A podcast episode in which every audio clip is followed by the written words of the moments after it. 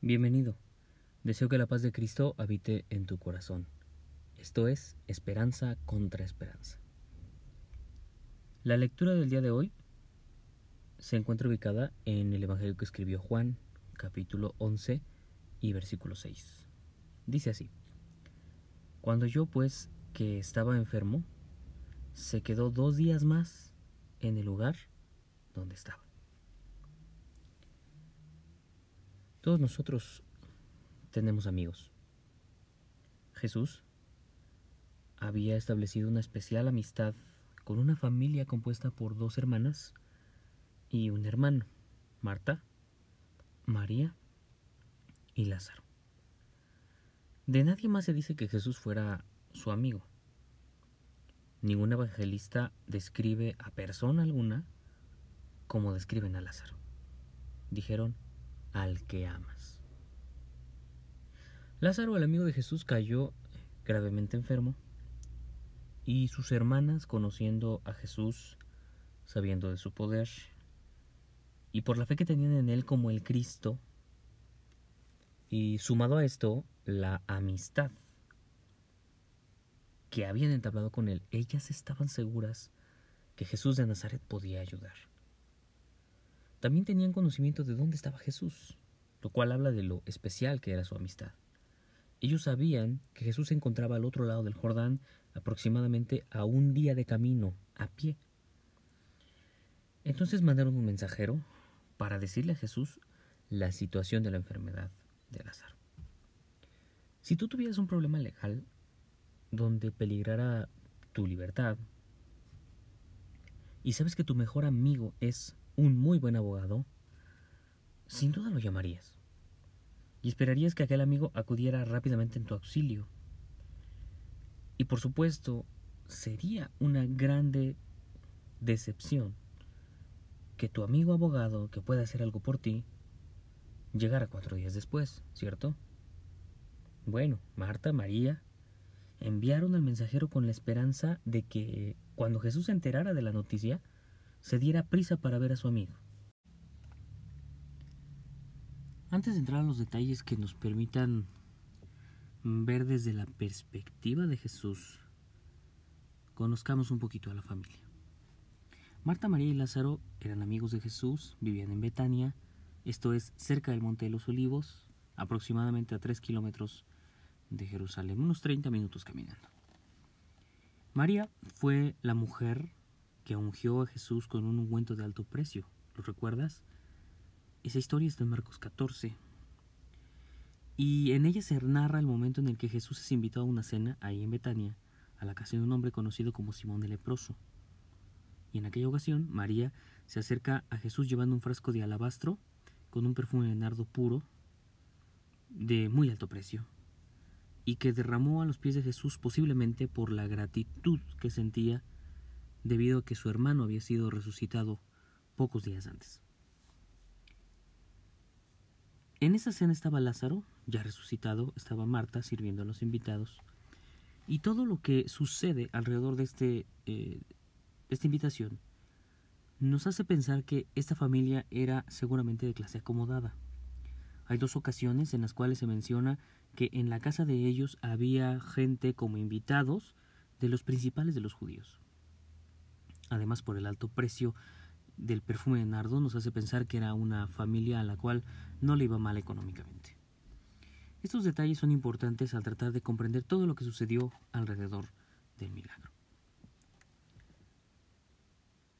¿Quiénes fueron impactados por este milagro? ¿Qué alcance tuvo este milagro? ¿Cómo es que la vida de la persona que recibió el milagro fue restaurada? ¿Sabes? Jesús siempre tiene otra perspectiva. Hay algo importante, y se repite en muchas narraciones. Jesús perdonaba los pecados. Jesús no solamente ofrecía sanidad física, porque Jesús no era médico, ni curandero, ni nada por el estilo.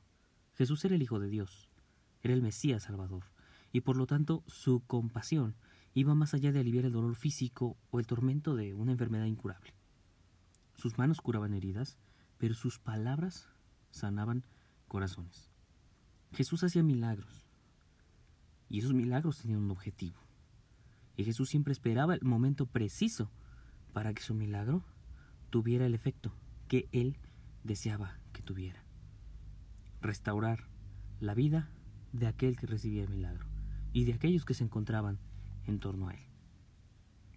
Centremos nuestra mirada un poco en ese pasaje. Jesús recibe la noticia y el mensajero que mandaron Marta y María debió haber llegado ya muy tarde el mismo día que salió de Betania o tal vez llegó hasta la mañana siguiente. Cuando él entrega la noticia a Jesús, probablemente esperaba que él saliera a toda prisa para ver a su amigo. Pero esto no sucedió. Jesús dijo algo que la mayoría no comprendió en su momento.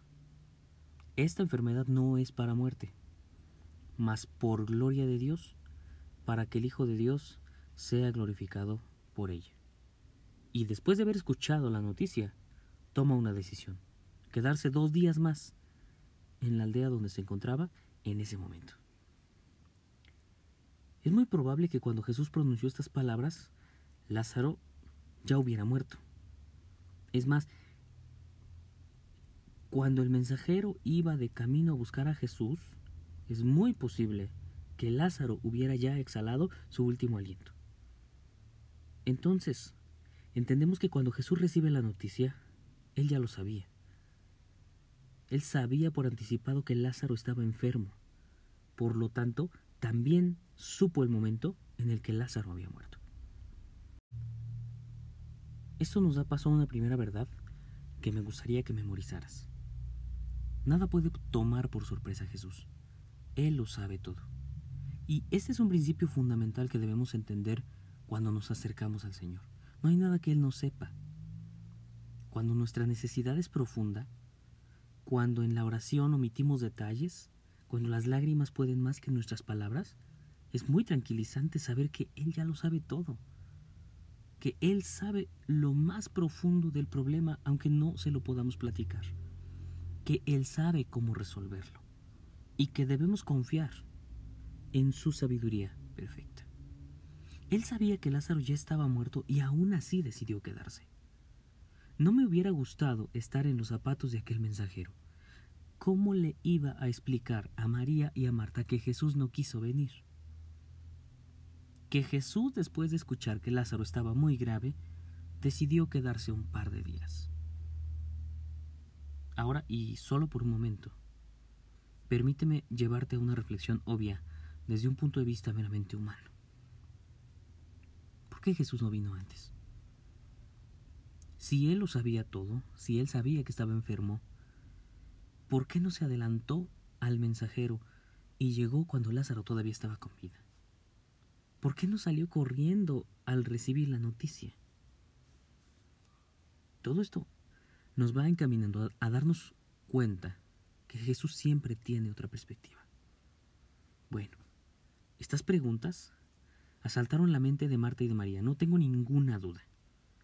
De otro modo, no le hubieran reprochado a Jesús su ausencia y lo mucho que costó que no llegara a tiempo.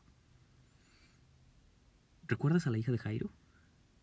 Parecía que Jesús no había llegado a tiempo. En este caso también. ¿Cómo era posible que Jesús no se hubiera apresurado a sanar a su amigo? ¿Cómo es que no llegó a tiempo para sanar a Lázaro cuya familia amaba?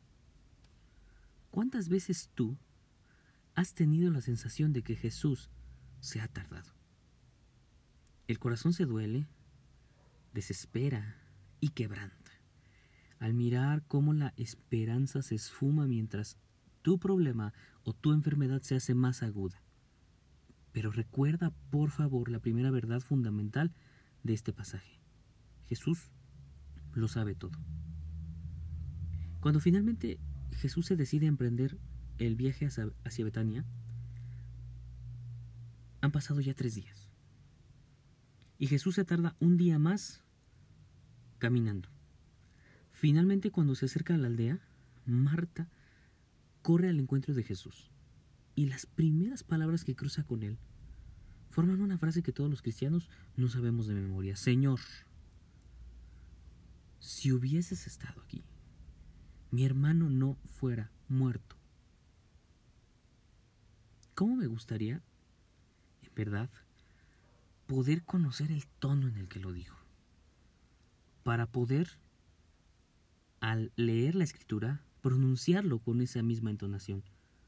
¿Cómo me gustaría poder haber mirado el rostro de Marta cuando salieron las palabras de sus labios para entender cuánto reconocimiento y al mismo tiempo cuánto reproche, cuánta impotencia y cuánta reverencia había en estas palabras. Por un lado, decían una verdad. Si Jesús hubiera estado allí, ellas sabían que tenía poder suficiente para haberlo sanado y por lo tanto evitar la muerte. Por otro lado, había un reclamo escondido a Jesús. Señor, ¿por qué llegaste tarde? Cuando un ser querido se va, la magnitud de la pérdida tarda varios días en procesarse. Al recibir la noticia o cuando lo depositamos en tierra, el dolor es indescriptible. Pero con el paso de los días la herida parece que se hace más profunda y la ausencia duele un poco más. Esto lo sabemos todos. ¿Cómo estaría Marta y María? Lázaro había sido sepultado. En aquellas épocas no había velorios, sino que se llevaba al sepulcro prácticamente de inmediato. Por lo tanto, el duelo se empezaba después de sepultar al fallecido. Y entonces los amigos, vecinos, familiares en la cultura judía de esos tiempos solían acompañar durante varios días a la familia de los deudos. Por eso es que cuando Jesús llegó había mucha gente acompañándolos. ¿Te das cuenta?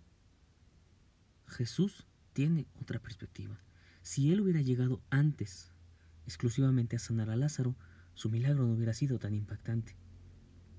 Pero como él se esperó hasta que tenía ya cuatro días de muerto, y encontró a mucha gente, y entre ellos a los principales de los judíos, su milagro tuvo un impacto mucho más grande, tan grande que fue una de las principales causas por las cuales los príncipes judíos tomaron la decisión de acabar con su vida.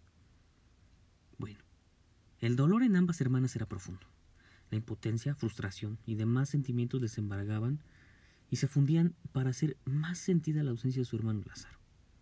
El encuentro de Jesús con una y otra fue diferente, pero hubo una frase que ambas dijeron a su manera. Señor, si hubieras estado aquí, mi hermano no estaría muerto. ¿Cuántas cosas habían reflexionado ellas y conversado durante esos cuatro días? La conclusión era simple. Jesús el Mesías, su amigo, no había llegado a tiempo. Cuando finalmente María llegó al encuentro de Jesús, ella se derriba a sus pies y dice la Biblia, como la vio llorando, se conmovió en espíritu y se turbó. Estas palabras me llevan a poner una segunda verdad que deseo que memorices. Dios ve tus lágrimas y se compadece. Jesús no abrazó a María como lo haría un político para la foto con los damnificados de algún desastre. Tampoco se quedó observándola hasta que dejara de llorar. Jesús se conmovió, su espíritu se turbó. La palabra empleada en el verbo llorar, cuando la Biblia dice y lloró Jesús, se refiere a un llanto silencioso, a una conmoción total, pero no a una pérdida de control. Lloró Jesús y se conmovió como ser humano ante el dolor de sus amigos pero también al verse frente a la tumba de Lázaro. Aunque Jesús sabía lo que iba a hacer, no evitó derramar sus lágrimas por el dolor de Marta y, María. Para aproximarnos a una tercera verdad que desearía que memorices, quisiera volver un momento a la cita de Juan capítulo 11, versículo 13, que dice, Mas esto decía Jesús de la muerte de él. Y ellos pensaron que hablaba del reposar del sueño. Porque Jesús les había dicho que Lázaro dormía y que iba a despertarlo. La tercera verdad es esta. Jesús siempre tiene otra perspectiva. Esta afirmación va ligada a la primera verdad. como no hay nada que Él no sepa, su mirada es mucho más amplia que la nuestra. Donde nosotros vemos problemas, dificultades, enfermedad, aflicción, Jesús ve enseñanza, crecimiento y una oportunidad para mostrarnos su poder. Jesús siempre tiene otra perspectiva. Sus pensamientos son mucho más altos que los nuestros y sus caminos mucho más altos que nuestros caminos. Porque nosotros solo podemos ver lo que está ocurriendo frente a nuestros ojos, pero el Señor no solo ve el presente, el futuro también está abierto a su mirada omnisciente. No hay nada que Él no sepa, no hay nada que Él no vea por anticipado. Por lo tanto, cada cosa que Él hace tiene un propósito de gloria. ¿Recuerdas que la gente allá en la casa de Jairo se burló de Jesús? Ellos sabían que la niña estaba muerta y se burlaron cuando Jesús dijo que solo dormía. Acá la gente le dice, Lázaro lleva cuatro días de muerto. Y en un clima como el de Judea, y sin la preparación que se les hace actualmente a los cuerpos de los difuntos, era simplemente inimaginable que Lázaro estuviera en otro estado que no fuera franca descomposición. Pero Jesús vuelve a decir que solo duerme. María y Marta sentían impotencia, frustración y muchos sentimientos que me es difícil imaginar. Pero cuando Jesús llega frente al sepulcro, después de haber llorado, ordena, quiten la piedra. Marta intenta detener un poco al maestro y le dice, el cuerpo está muy mal, lleva cuatro días. Jesús contesta otra vez, si creyeres verás la gloria de Dios. Desde la perspectiva de Marta, aquello era un cuerpo como el de cualquier difunto. Pero para Jesús era una oportunidad para mostrar su poder y de que se cumplieran los tiempos de la Escritura para que Jesús llegara al Calvario. Mucho bien nos haría recordar, siempre, que nuestro Dios siempre hace las cosas a su manera y en su tiempo. Mucho bien nos haría recordar que el Señor acomoda las cosas con un propósito definido, y este es de restaurar nuestra vida constantemente trabajar cada aspecto de nuestra existencia para moldearlo según al alfarero divino le parece mejor hacerlo. Nosotros vemos problemas, Él ve enseñanza. Nosotros vemos aflicción, enfermedad, muerte. Él está poniendo las condiciones para mostrar su poder y traer gloria para su nombre. Él siempre está obrando a nuestro favor. Cada milagro, cada intervención divina, cada suceso inexplicable tiene de Dios un propósito fundamental, restaurar tu vida. La compasión de nuestro Dios no se limita a sanarnos físicamente. Él quiere restaurar el alma, sanar el corazón roto, sanar el hogar o la familia inestable. Nosotros rogamos sanidad porque vemos nuestra propia necesidad y por supuesto Él ve nuestras lágrimas, se conmueve. Pero cuando Él interviene, el panorama cambia totalmente. Y aunque el desenlace no siempre es el que tú deseas, terminas por comprender al paso del tiempo que definitivamente Dios hizo lo mejor, lo que más beneficio tenía para ti y más gloria para su nombre.